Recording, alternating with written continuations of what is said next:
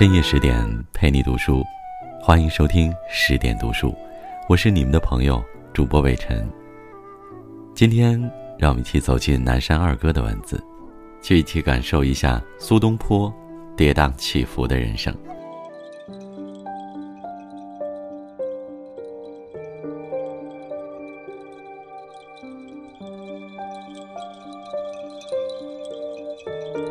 公元一零八零年正月初一，北宋都城东京上空彤云密布，纷纷扬扬的雪花，被朔风卷入沉浸在浓郁节日氛围中的京城。时年四十四岁，因乌台诗案被捕入狱达一百零三天的苏轼，遍体鳞伤的走出乌台黑狱。在大儿子苏迈的陪同下，于漫天风雪中离开京城，踏上被贬往黄州的路途。二十三年前，苏轼随父进京应试，天地的际遇，他遇见了欧阳修，名列第二，进士及第，以才气纵横而名动京师。从春风得意的科场奇才，到落寞失意的戴罪犯官。朝野风雨凋零，他不再是当年那个风华少年，眼中看到的，也不再是他青年时所见的平和世界。当时的黄州天高地远，一路走来，从光州翻越大别山，遥望烟笼青山，长江如练，梅花飘零，他无法预见等待自己的将是怎样的命运。他不知道。在那一片萧索之地上，摆脱人世间所有浮躁与诱惑的他，在经受千锤百炼后，终将获得终极的智慧，心如止水，悟彻天地。初到黄州的苏轼，一时没有落脚处，定慧院的方丈把一间尘封已久的小房子借给他。他在给李端书的信中说。自从被贬来到黄州后，基本和外界断绝了往来，只能寄情于山水，与渔樵一起厮混。没有人知道自己是谁，平生亲友没有一人来信慰问，即使我写信给他们，也收不到任何回信。感知自己的生命犹如旋风中的羽毛，午夜梦醒之时，在凄凉压抑。与思无所归的情绪中，他写下了内心深处的忧惧。拣尽寒枝不肯栖，寂寞沙洲冷。在定慧院，每天都能听见附近安国寺里传来的沉重暮鼓。苏轼走进安国寺，结识了寺里的方丈纪莲和尚。此后，每隔几日，他便去安国寺。除与纪莲谈禅下棋之外，还会念佛经、读禅意，在困境中，生活慢慢变得有了趣味。焚香默坐，深自省察，则物我相忘。随着禅宗随缘自适人生态度的深入，老庄淡泊无为思想的复归，身处逆境的苏轼，内心日趋安宁沉静。由于苏轼到黄州只是挂名，没有实际收入，为了解决其生活上的困境，太守徐金佑把城内一块荒地交给苏轼无偿耕种。这是一片无名高地，因为位于城东，苏轼便以东坡命名，自称为东坡居士。公元一零八一年，苏东坡开始了自己的农耕生涯。他脱下文人的长袍，穿上农夫的短褂，买来了牛、镰刀、锄头等，在这块布满荆棘瓦砾的荒地上，烧掉枯草，开荒播种。很多时候，他会在田间地头、山野集市，追着农夫、商贩等谈天说笑。日暮时分，劳作归来，过城门时守城的士卒都知道，这位老农是一位大文人。但不知为何沦落至此。有时大家会调侃他几句，他总是神情自若，笑而不语。林语堂说：“像苏东坡这样的人物，是人间不可无一、难能有二的。他的一生是载歌载舞，深得其乐，忧患来临一笑置之。他追求的不是超然物外，而是用穷达融通的从容风度对待生活的困窘，努力营造一种氛围，给自己一点幽默感，一个微笑，用人间的温暖排解心中的苦闷，享受大自然丰厚的赐予和每一个日子带来的快乐。北宋时的上流阶层只吃牛羊肉，不屑于吃猪肉。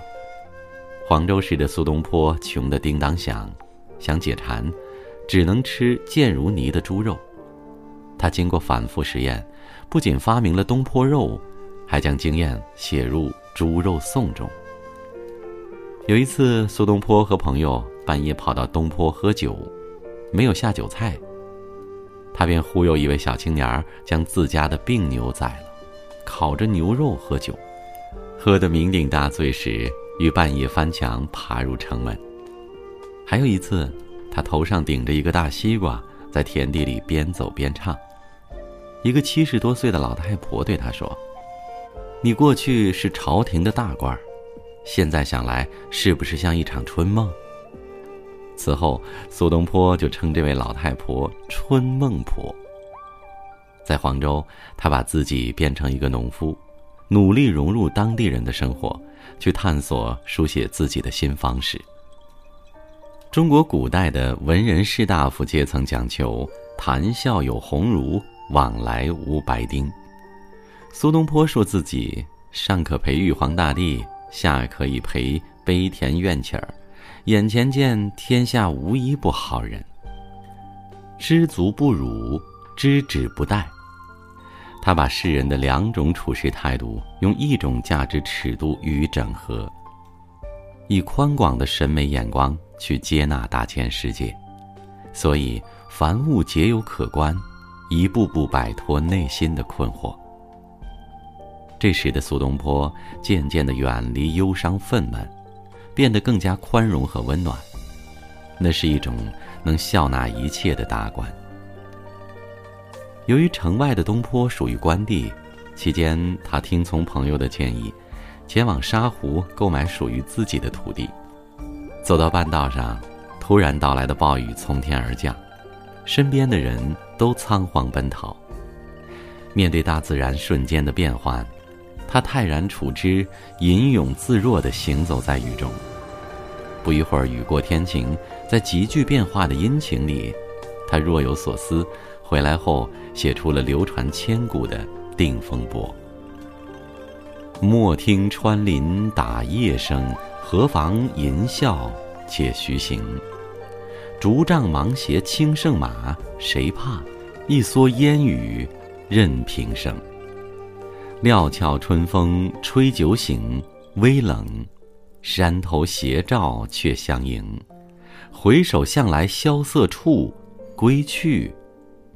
也无风雨，也无晴。世间的风雨沧桑，自然的万千变化，人生的沉浮，情感的忧乐，都被收纳进苏东坡的生命里。他用超然的内心，表达出外物不足萦怀的人生态度，在困窘的谷底获得了重生。至此，他脱胎换骨，自我突围成功，醒醉全无。无忧无喜，回归于清纯和空灵。疏狂浪漫，清荡磊落，如天风海雨。当苏东坡用自己丰盈的生命，忘情的投入黄州这片博大辽阔的土地时，演绎出了文学和艺术史上最完美的历史传奇。公元一零八二年七月十六的仲夏之夜。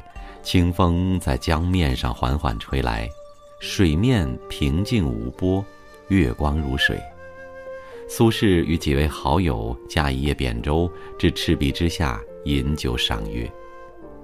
天地之间一片宁静，人世间所有的喧嚣都退场了，只剩下月光水色，还有那临江的赤壁。那晚，他自己的身影，还有那一叶扁舟，都显得那么渺小。面对清风明月，置身于天光水色之间，苏东坡挥毫写下了《前赤壁赋》：“且夫天地之间，物各有主。苟非吾之所有，虽一毫而莫取。惟江上之清风与山间之明月，而得之而为生，沐浴之而成色。”取之无尽，用之不竭，是造物者之无尽藏也，而物与止之所共适。它的空灵旷达，在深度和广度上都已抵达生命的极限。它的声音越过了苍茫万顷的江面，萦绕千载，余音不绝。万古长空，一朝风月，此一瞬，已是永恒。九月的一个深秋之夜，苏东坡和朋友在东坡学堂开怀畅饮，最后返临临高住所，没想家童已然入睡，敲门半天不应，他独自来到江边，听着江涛汹涌，不禁思潮起伏，吟出了《临江仙·夜归临高》：夜饮东坡醒复醉，归来仿佛三更。家童鼻息已雷鸣，敲门都不应，倚杖听江声。长恨此身非我有，何时忘却营营？夜阑风静胡文平，小舟从此逝，江海寄余生。苏东坡一直很佩服陶潜，曾经写过一首诗，说陶潜是他的前身。也许他一直渴望有那么一刻能够江海寄余生，但他很容易接受达观的处事态度。真正能解脱他的，还是当下的生活。十月十五，他和朋友重游赤壁，又写下了《后赤壁赋》。同年创作的还有《念奴娇·赤壁怀古》，和被誉为天下第三行书的《寒食帖》。在艺术形式的表达上，他说：“我书意造本无法，点画信手凡推求。”又说：“天真烂漫是吾诗。”经历了命运的跌宕起伏，他的诗作及书法皆超越时空与疆界，随心而动，随意而行，达至自然界的生命韵律，进入了自由天真的境界。公元一零八四年三月初，朝廷来了旨意，把苏东坡的谪居地由黄州调到汝州。身行万里半天下，僧卧一安出白头，仿佛宿命一般。十三年前，他对自己一身沉浮、漂泊无定的感慨，又一次印证在了他自己身上。临行前，在邻人和朋友们为他送行的宴席上。苏东坡写下了《满庭芳·归去来兮》：“归去来兮，吾归何处？仍传语江南父老，时与晒于所。”从初到黄州时的悲愤，到即将离去时的洒脱，是苏东坡与黄州彼此容纳、相互成全的过程。对苏东坡来说，黄州是他证悟涅槃、浴火重生的净土。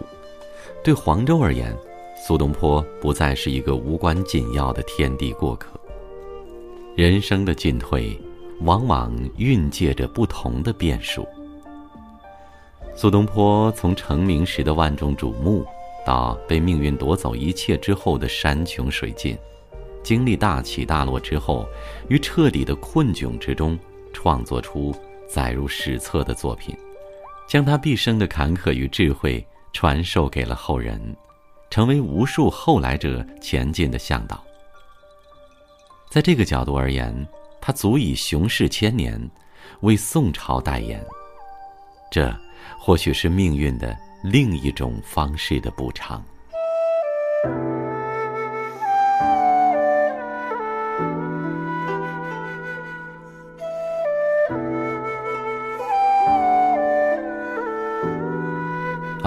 这就是今天的分享。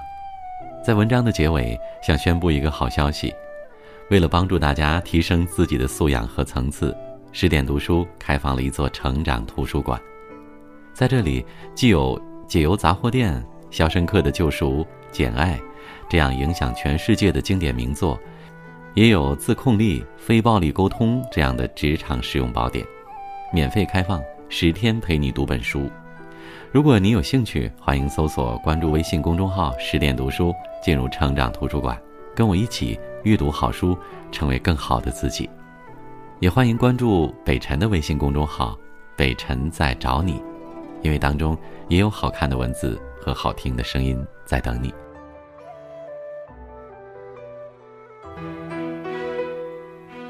我是你们的朋友主播北辰，我依然在首都北京问候各位，晚安。